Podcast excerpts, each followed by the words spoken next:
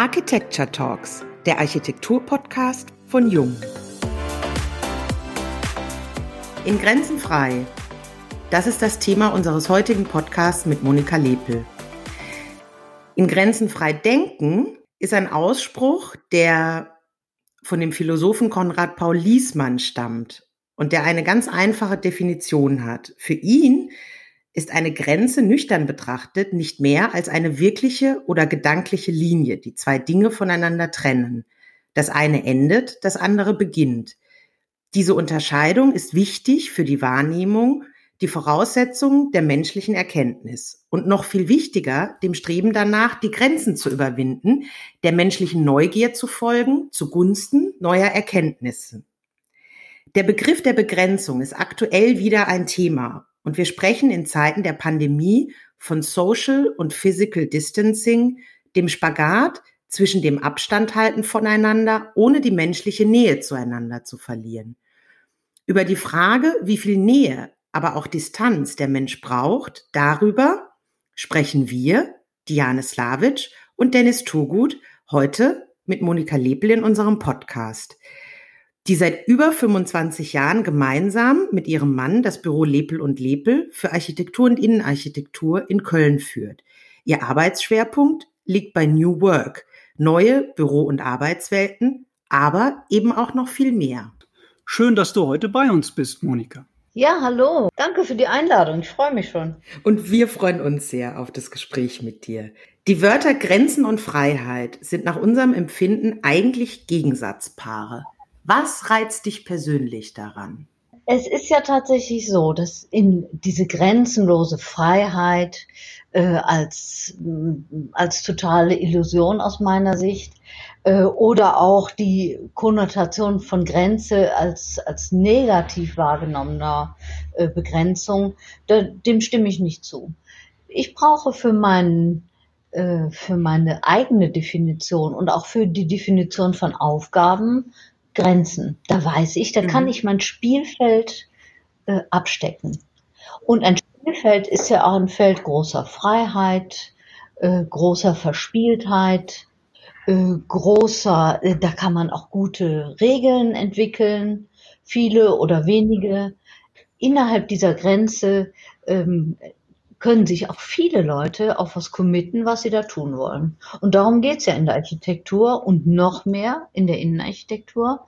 Und wenn ich so gucke, wenn wir an Projekten zusammenarbeiten, dann sehe ich, dass äh, ökologische oder städtebauliche Rahmenbedingungen ja genauso Grenzen sind in der mhm. Architektur mhm. wie eine Fassade in der Innenarchitektur es ist halt doch schon ein Spagat und das ist ja auch ein Spagat in deiner Arbeit. Also was bedeutet das für dich konzeptionell bis räumlich? Räumlich ist es klar. Es gibt ein, ein Aufgabenfeld, das ist definiert. Es ist ein Stadtteil oder eine Büroetage oder ein Bürogebäude oder eine Kirche. Äh, und da wird beschrieben, das fängt ja schon beim Auftrag an. Ne? Was ist das zu planende Objekt? Frage eins bei einem Auftrag. Und das erstmal zu beschreiben, das ist der erste Schritt, sich mit dem Bauherrn über das Spielfeld zu einigen. Schritt eins. Und dann gibt's ja auch immer noch so Begrenzungen, die in der Aufgabenstellung liegen. Was ist zu tun? Nicht nur wo, sondern auch was. Was tun wir? Was ist eure Erwartung? Was ist euer Bedarf? Was sind die geheimen Motive? Das interessiert mich am allermeisten, ja. Was sind so die geheimen und nicht verbalisierten Grenzen, die wir äh, ja zunächst mal wahrnehmen.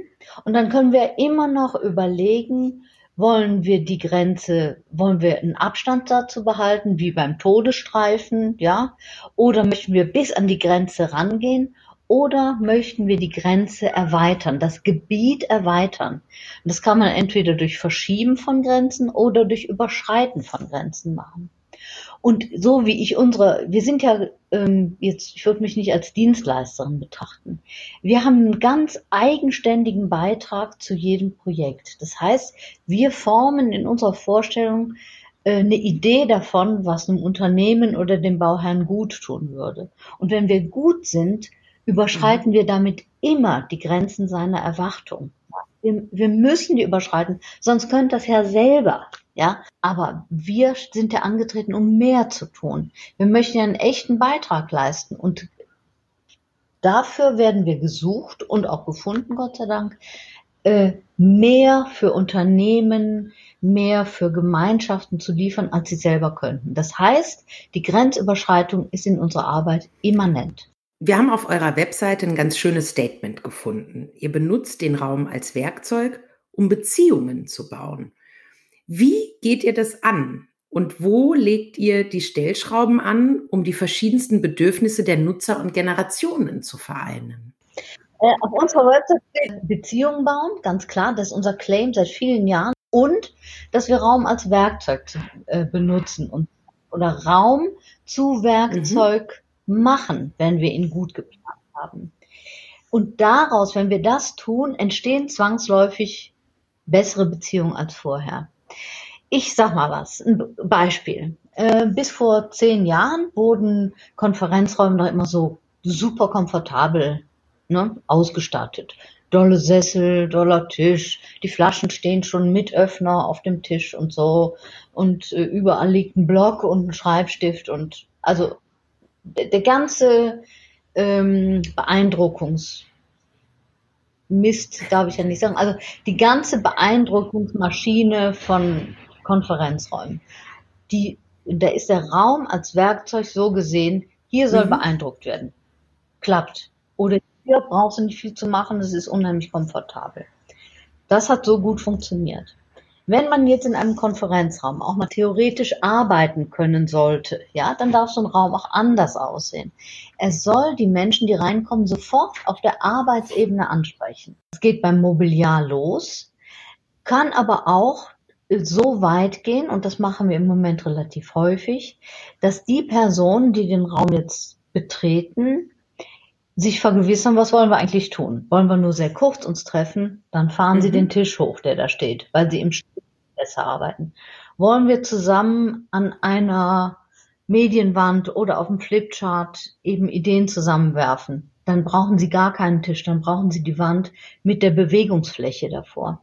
Oder sie sagen, boah, wir müssen uns jetzt mal auf lange Vertragsverhandlungen einstellen. Dann nimmt man sich die bequemen Stühle und macht sie mal in so einen VIP-Modus oder sowas. Das heißt, Raum bietet dir die verschiedenen äh, Modi an, um ähm, bestimmte Funktionen selber zu erfüllen. Der Raum ist dazu nur das Werkzeug. Also heute muss ich der aggressive Verhandler sein und dann ist der Raum so. Heute will ich kollegial hier mit meinen Kunden und Mitarbeitenden ähm, was entwickeln, dann ist der Raum eben anders. Und in dem Moment, wo wir das gemeinsam herstellen, wo jemand sagt, Mensch, der eine macht Fenster auf, weil gelüftet werden muss, der andere fährt den Tisch hoch, passiert schon sowas wie Verhandeln der Spielregeln. Mhm. Ja, und eine Vergewisserung darüber, was wir jetzt tun. Wenn ich agil arbeiten soll, aber keine Wandfläche habe, keinen Stift finde, oder auch äh, kein, ja, dann passt das nicht zusammen. Und das war für uns eine entscheidende äh, Learning, zuerst die Arbeitsmethodik anzugucken oder zu gucken, was soll denn da passieren. Mhm. Wenn wir sagen, ein Foyer soll der Beeindruckung dienen, dann ist es ein Werkzeug der Beeindruckung voll okay. Ja, aber wenn die, wenn eine Firma sagt, nee, wir wollen, dass die Leute direkt in Medias Res kommen, äh, wir wollen direkt in Kontakt treten, dann muss es ganz mhm. anders aussehen. Darum kümmern wir uns. Und dann entstehen auch die Beziehungen. Durch das Tun entstehen die Beziehungen. Für uns ist Beziehung kein abstrakter Begriff. Beziehung ist, was machen wir miteinander, wie geht es uns dabei, wie viel Wertschätzung erfahre ich. Das ist Beziehung bauen. Seit vielen Jahren sind die Arbeitswelten im Umbruch. Digitalisierung äh, ermöglicht viele Neuerungen und es gibt ja auch einen neuen Führungsstil. Hinzu kommt so ein War of Talents und äh, das bedarf ja neuer Räume.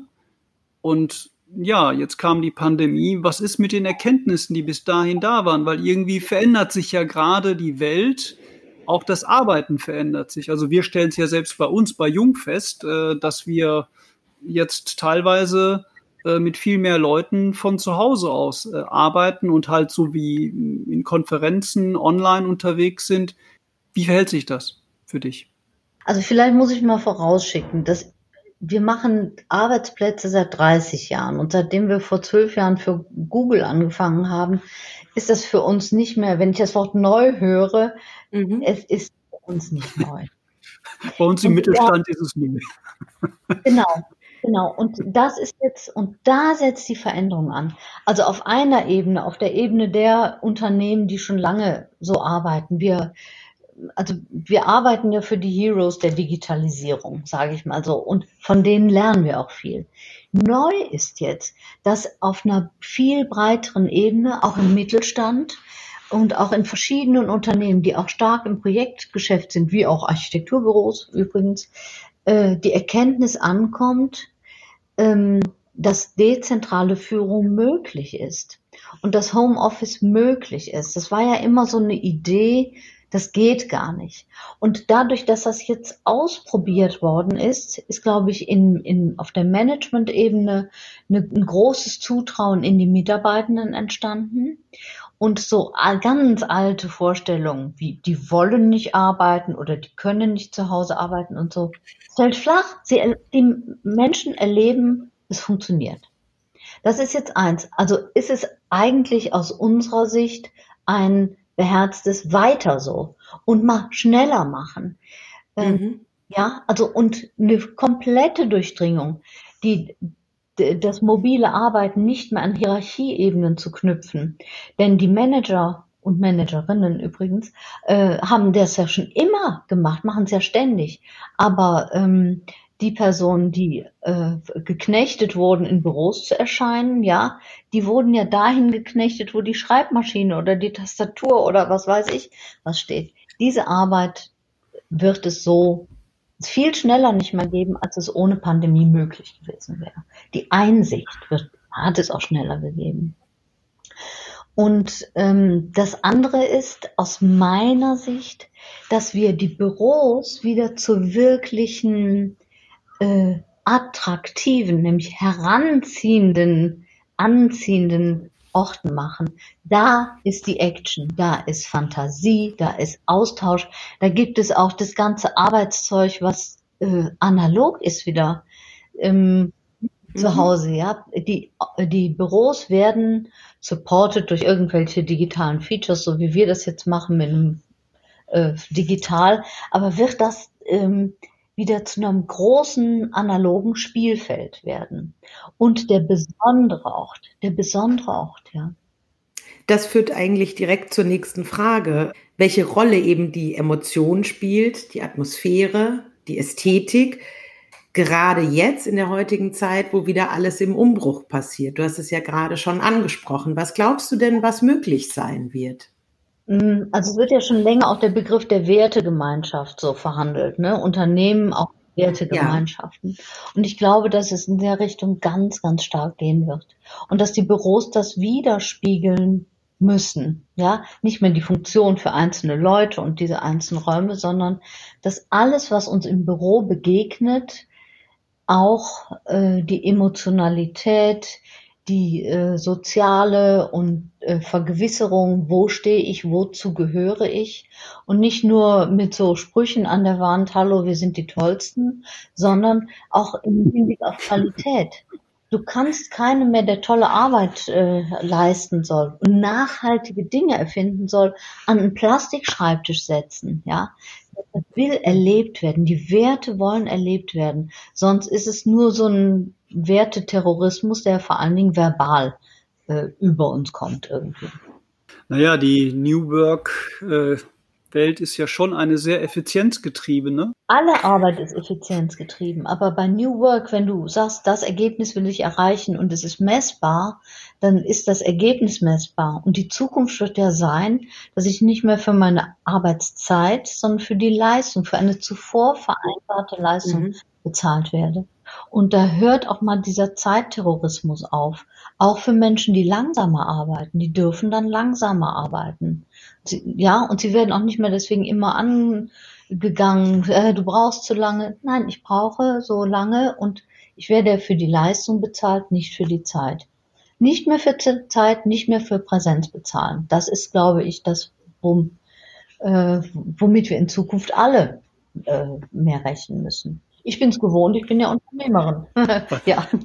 Ja, das ist aber halt der Fluch der Industrialisierung. Ne? Wir kommen aus der Zeit, äh, wo alles anhand von Zeiten ja. gemessen wurde. Ne? Also ich sag mal, man, im Handwerk gibt es das ja heute mit Pauschalierungen. Da gibt es eine Pauschalierung, die gibt es aber halt nicht äh, in der Arbeitswelt, so wie wir es im Büro kennen, weil das ja auch sehr schwierig ist, das äh, zu messen. Also ist das für dich denkbar in deinem Büro, ja. das so umzustellen? Wir sind auch mit gerade ja. heute aktuell parallel mit einer bestimmten Gruppe von Leuten da dran. Wir haben sowieso Jahresarbeitszeit. Kontrollieren kann ich da eh nichts. Ich fahre da nicht nach Hause zu den Leuten, guck, ob die, ich rufe die auch nicht morgens an. Ja, das ist mir völlig Wurst. Wir gucken nur, äh, ist am Ende des Monats die Arbeit erbracht, die wir dem Kunden versprochen haben. Und da finde ich ehrlich gesagt, mhm. dass die Mitarbeitenden sich so super verhalten, ja. Also wir haben dann arbeiten immer einen halben Tag gar nicht oder einen ganzen Tag nicht, aber haben dann bis in die Nacht reingeklotzt, was wir ewig nicht hatten, weil es plötzlich zu Hause auch nicht mehr so schwierig ist. Oder man muss nicht mehr auch spät noch nach Hause fahren. Mhm. Es ist, wir haben die Ziele eigentlich alle erreicht. Wir waren auch sehr schnell im Homeoffice, sag ich mal so. Bei einigen mhm. Personen super, bei anderen ging es nur halb super. Die sind dann auch gern wieder zurückgekommen und gesagt, Mensch, im Büro kann ich doch noch viel besser arbeiten. Ja, und da, diese sag mal, Flexibilität im Gehirn und im Zutrauen, im Vertrauen, die muss man schon bringen. Sonst, wir können, wir müssen wirklich komplett umdenken. Und ich glaube auch, dass ein Teil dessen ist, wir müssen Arbeit geben als Arbeitgeber, die Spaß macht. Wir müssen eine Beziehung zu den Kunden haben, die uns auch selber ähm, emotional bereichert und Freude macht. Und denn sonst werden wir, aus meiner Sicht wird das bedingungslose Grundeinkommen sowieso kommen. Sonst muss auch keiner mehr arbeiten. Sonst bleibt die Arbeit überall liegen, wenn wir nicht schöne, gute Arbeit äh, miteinander vereinbaren. Von allen Seiten. Aber ein weiterer Schwerpunkt von eurem Büro liegt ja bei sakralen Bauten. Was reizt dich daran? Du hast ja so einen philosophischen Einstieg gewählt. Platon hatte ja auch die Idee des Schönen, Guten und Wahren. Das ist ja so ein Dreiklang in der Philosophie, der eigentlich voneinander gar nicht zu trennen ist. Und ähm, schön und gut, das kriegt man noch so, denke ich, auf der Weltebene hin. Aber ähm, die Definition von Wahrheit ist ähm, aus meiner sehr persönlichen Sicht schon auch an einen, Gottes, an einen Gottesbegriff geknüpft. Und ich liebe es ohnehin, für sehr viele Menschen beste Bedingungen zu schaffen. Deswegen mache ich gerne Büros oder größere Unternehmen. Gemeinden sind auch viele Menschen, auch wenn manchmal nur da sind. Aber die Wertegemeinschaft ist groß. Und dabei habe ich ein, äh, auch eine Offenheit, ob das nur eine christliche Kirche ist oder ich würde auch eine Moschee machen, hat mich nur noch niemand gefragt. Einen Raum zu, einen sakralen Raum zu schaffen, das sind für mich die Orte, wo man zu sich kommt, wo man zueinander kommt und in einen guten Kontakt zu einem Höheren kommt. Ja, das ist auch der mhm. Gottesbegriff.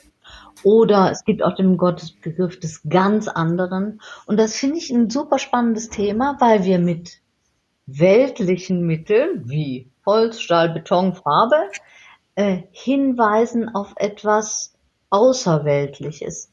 Und dabei spielen aus meiner Sicht ganz, ganz zentrale Gestaltungsprinzipien eine Rolle, die ich gerne suche, auch in anderen Kontexten, aber da natürlich am extremsten spielen kann. Und es ist natürlich immer eine mega interessante Kommunikation mit Geistlichen, äh, mit Pfarrern und Pfarrerinnen und so. Das ist oder mit ganzen Gremien.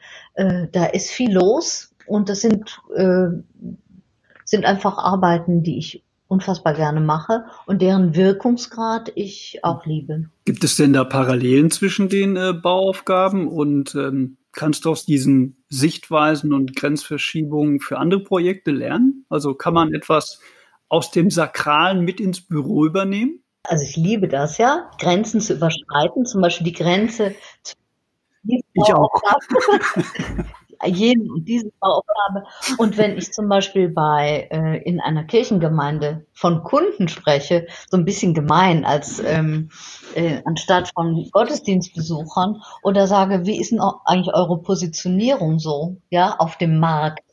Äh, das macht mir unfassbar viel Freude, aber das klärt auch vieles. Andersrum auch, ja. Ähm, wenn ich einem Kunden im Office-Bereich sage, was ist euch denn heilig? Ähm, das sind gute Fragen, die aus den Bereichen äh, jeweils in den anderen hinüber scheinen, wo ich aber ein Vokabular habe, um mehr rauszuholen, als in den bereits abgesprochenen Begrifflichkeiten so drinsteckt. Da steckt nicht so viel Vorurteil ran. Es ist die Störung, in der Begrifflichkeit, die plötzlich so eine Erweiterung des Denkens bringen kann. Kann ich mir gut vorstellen. Jetzt lass uns mal in die heutige Zeit kommen. Wir haben ein aktuelles Thema. Frau Architekt. Als eine von 21 ausgewählten Architektinnen wirst du im Rahmen der Ausstellung Frau Architekt präsentiert. Seit über 100 Jahren Frauen in der Architektur werden in Düsseldorf präsentiert. Was bedeutet diese Teilnahme für dich persönlich? Ja, natürlich. Hey, ich bin total stolz darauf. Das ist ja was, ja, was soll ich sagen? Äh, ich bin ja Unternehmerin und du bist unterwegs und gehst hierhin und dahin und man bewirbt sich ja um Sachen. Für manches muss man Geld ausgeben und bei anderen bewirbt man sich. Wir sind ja immer dabei, um zu präsentieren. Und hier ist es so, du hast nichts, aber auch gar nichts getan, außer ein Vierteljahrhundert oder ein bisschen mehr deine Arbeit so gut gemacht, wie du es mhm. kannst und die kommen und rufen an, herzlichen Glückwunsch. Das ist doch was, wonach sich jeder sehnt, erkannt zu werden, gefunden zu werden, ohne vorher irgendwo an Türen mhm. gekratzt mhm. zu haben. Also das ist eine große Freude und in dem Kontext natürlich auch eine große Ehre. Aber es ist auch vor allen Dingen für die Architektenkammer eine Herausforderung, mich dabei zu haben, weil ich finde es eigentlich völlig blöd, im Haus der Architekten als Architektin oder mhm. ich bin ja sogar Innenarchitektin, nicht nur Architektin, ähm, ausgestellt zu werden und dann da zu sitzen und zu lächeln und zu nicken, wenn die sagen, ja, hier im Haus der Architektinnen. Und es ist nicht das Haus mhm. der Architektinnen, es ist das Haus der Architekten. Und ich habe bei dieser Eröffnung durchaus bei mir so einen Kampfesgeist wahrgenommen und das auch unvorhergesehenerweise artikuliert und damit auch ja, das ist, war auch keine witzige Situation. Ich würde jetzt auch lachen, wenn ich das hören würde, weil ich das versuche, charmant rüberzubringen. Aber natürlich macht das andere Leute sauer, die dann anlassbezogen äh, sich ähm, dann so äußern, das wäre das Haus der Architektin und es würde mit irgendwie Kunststoff überdeckt und dann mal so anlassbezogen so genannt. Und meine Forderung war tatsächlich, dass das Haus der Architekten in NRW in Haus der Architektinnen umbenannt wird und nicht durch irgendeine Plastikschrift, sondern in Edelstahl, wie es sich gehört. Mhm. Und das ist ein Diskurs, den wir Frauen ja schon länger führen, nicht wahr? Und, ähm, und an diesen Stellen merkt man, dass das eigentlich auch immer noch nötig ist. Was mich aber als Unternehmerin noch reizt, ist die Idee, dass ich werde ja so als Persönlichkeit mit Foto ähm, präsentiert. Natürlich macht es mein Team auch super stolz. Und ich kann auch ähm, eigentlich immer nur verbal bei solchen Gelegenheiten wie jetzt darauf hinweisen, dass Architektur ja nie ein, ähm, ein Einzelwerk ist, sondern immer bedarf es nicht nur der Kunden, sondern auch des Teams meine tollen Mitarbeiter, Mitarbeiterinnen, äh, auch mein Mann, ja, wir hängen immer zusammen, wir kneten an den Projekten rum, wir feuern uns gegenseitig an, das Beste rauszuholen. Und ähm, da trifft diese Ehrung natürlich auch das ganze Unternehmen. Ja. Und es ist schön, dass du das so weitergibst an deine Mitarbeiter. Ja, ich, ich hoffe, Sie hören es und nein, ich sage das ja auch. Aber natürlich äh, Architektur, äh, dieses Thema mit den Grenzen, ja. Also ähm, da möchte ich noch gern was zu sagen. Ähm, so haben wir angefangen. Es gibt ja dieses Modell, dass man einen, eine Komfortzone hat da drum herum, das ist die Zone, in der wir uns super fühlen. Da drum herum gibt es die Lernzone. Das ist da, wo wir schon mehr herausgefordert sind. Und die wird noch umgeben von der Panikzone. Und ähm, wir diskutieren das hier ähm, im Büro projektbezogen oder persönlichkeitsbezogen. Äh, wenn wir nicht äh, permanent auch in die Lernzone gehen, also diese Grenze zum Lernen überschreiten, hat die Komfortzone die merkwürdige Eigenart, äh, immer kleiner zu werden. Also Lernen und Herausforderungen damit äh, lernen wir nicht nur, sondern auch unser Komfort wird größer. Mhm. Wir möchten nur paniken, ja, wir möchten nicht in die Panikzone geraten. Und natürlich ist Architektur, Innenarchitektur, ich fasse das mal zusammen, ein Bereich, wo wir permanent mit Neuem, mit großer, großer Verantwortung, mit großer Haftung, mit viel Lernen in Berührung kommen. Und das fordert jeden persönlich permanent heraus. Mhm. Und die einen besser ab, die anderen, sie haben damit mehr Mühe. Und natürlich prägt das auch das Erleben des, des eigenen Beitrags im Unternehmen, wenn das nicht ausgewogen ist. Deswegen ist es manchmal gut, einfach zu sagen, hey, das ist die Komfortzone. Wir haben super gemacht. Jetzt genießt es mal und danke. Also Monika, weißt du, was ich klasse finde, ist, du siehst dich als Unternehmerin, und fühlst dich trotzdem berufen, weil es gibt ja auch ganz viele Berufene, die sich als Architekt sehen, aber nicht als Unternehmer. Ich glaube, das ist ein ganz wichtiger Aspekt. Ne? Ja, danke. Das hat noch niemand so ausgedrückt, aber das ist echt der Kern. Wobei dieses Unternehmer-Dings ich immer weiter entwickle. Also da, zuerst war ich berufen, jetzt bin ich Unternehmerin und hoff, hoffe, das wirklich immer weiter auch zusammenzubringen, weil ich mich in beidem sehr zu Hause fühle. Und das zeigst du auch. Monika, wenn du dir aussuchen dürftest, mit wem du morgen ganz spontan essen gehen kannst, um über Themen zu sprechen, die dir aktuell wichtig sind, wer wäre das? Donata Wenders.